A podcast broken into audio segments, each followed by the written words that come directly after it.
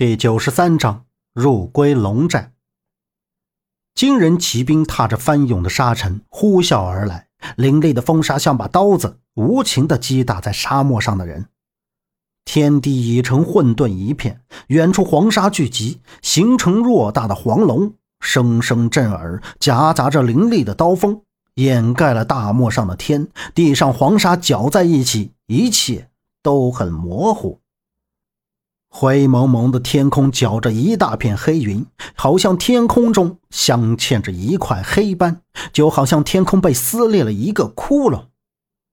金人骑兵挥舞着胡刀迎风而来，汉人小贼，下马投降！啊呸！萧平浪冲地上吐了口唾沫：“爷爷，我就在此，尔等野人速来送死！”萧平浪竖起的长发在风中乱舞，像是一个发狂的野兽。嗖嗖！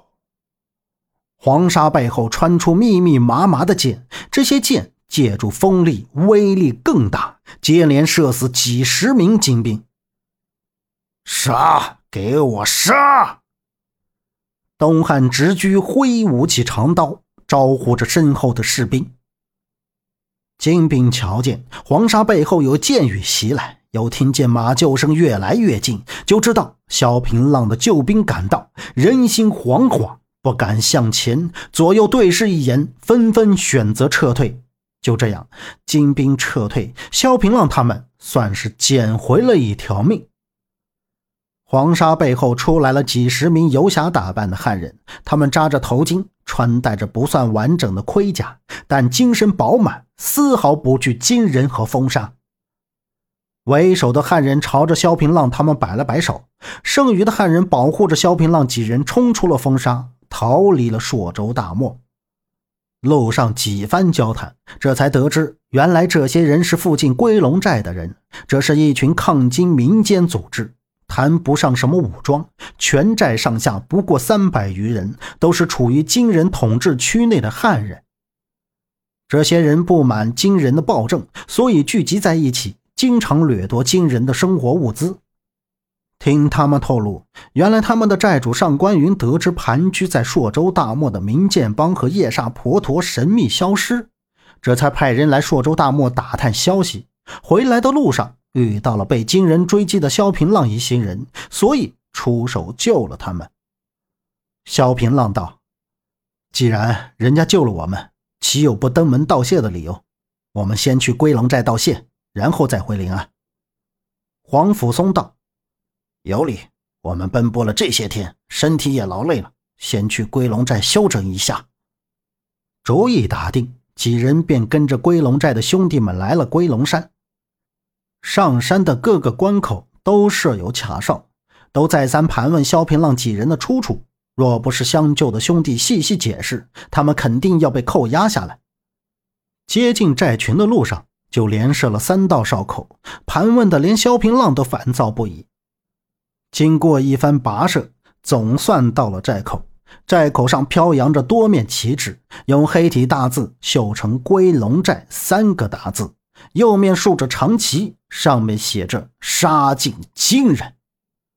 萧平浪他们抬头看着旗帜，院内一人虎背熊腰，浓眉大眼，光着上身，露出结实的胸膛，上半身肌肉爆出，背上以及胸口暴露着许多刀疤，整个人看起来威武霸气。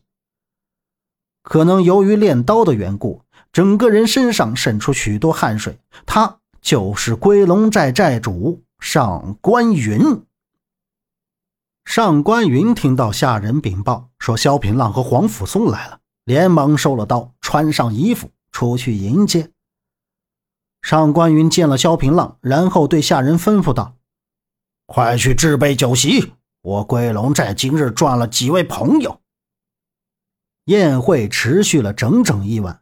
萧平浪他们有意在归龙寨休整一番，上官云爽快答应。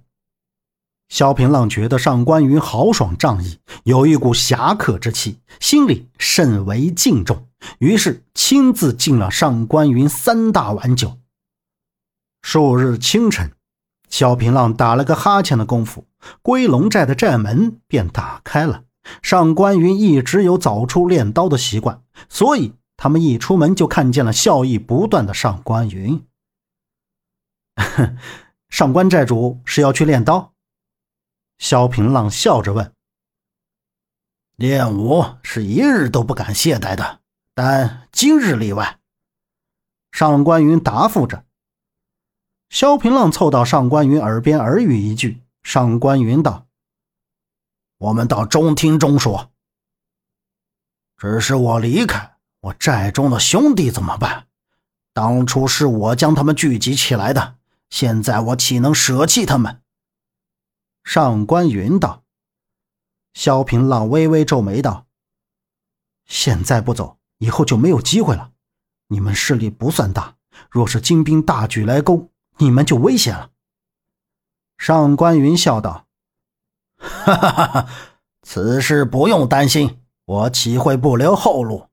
金人想剿灭我们，门儿都没有。”萧平浪道：“既然上官寨主早有打算，那我就不再多说了。”现在整个朔州大漠已经都处在东汉直居的管辖下，你还得小心。待有机会，还是尽快到临安。没想到盘踞朔州大漠的两大势力就这么灭了。萧平浪道：“东汉直居城府太深，此人武功虽不怎么样，但是善于用人。他们黄雀在后。”占得先机，待我们各派精英入秘境，他用迷药迷昏高满正和叶婆陀，趁机将他们一网打尽。上官云道：“事已至此，也没有办法。我听手下兄弟说，东汉直居在本月十五要将高满正和叶婆陀斩首示众。听说中都朝廷直接下令，让东汉直居留在中枢。”萧平浪笑道：“哈哈哈，奖励也是应该的。他扫平了明剑帮和夜煞婆陀，让金人朝廷重新掌控朔州大漠，就等于在宋金边境有了一个屯兵点。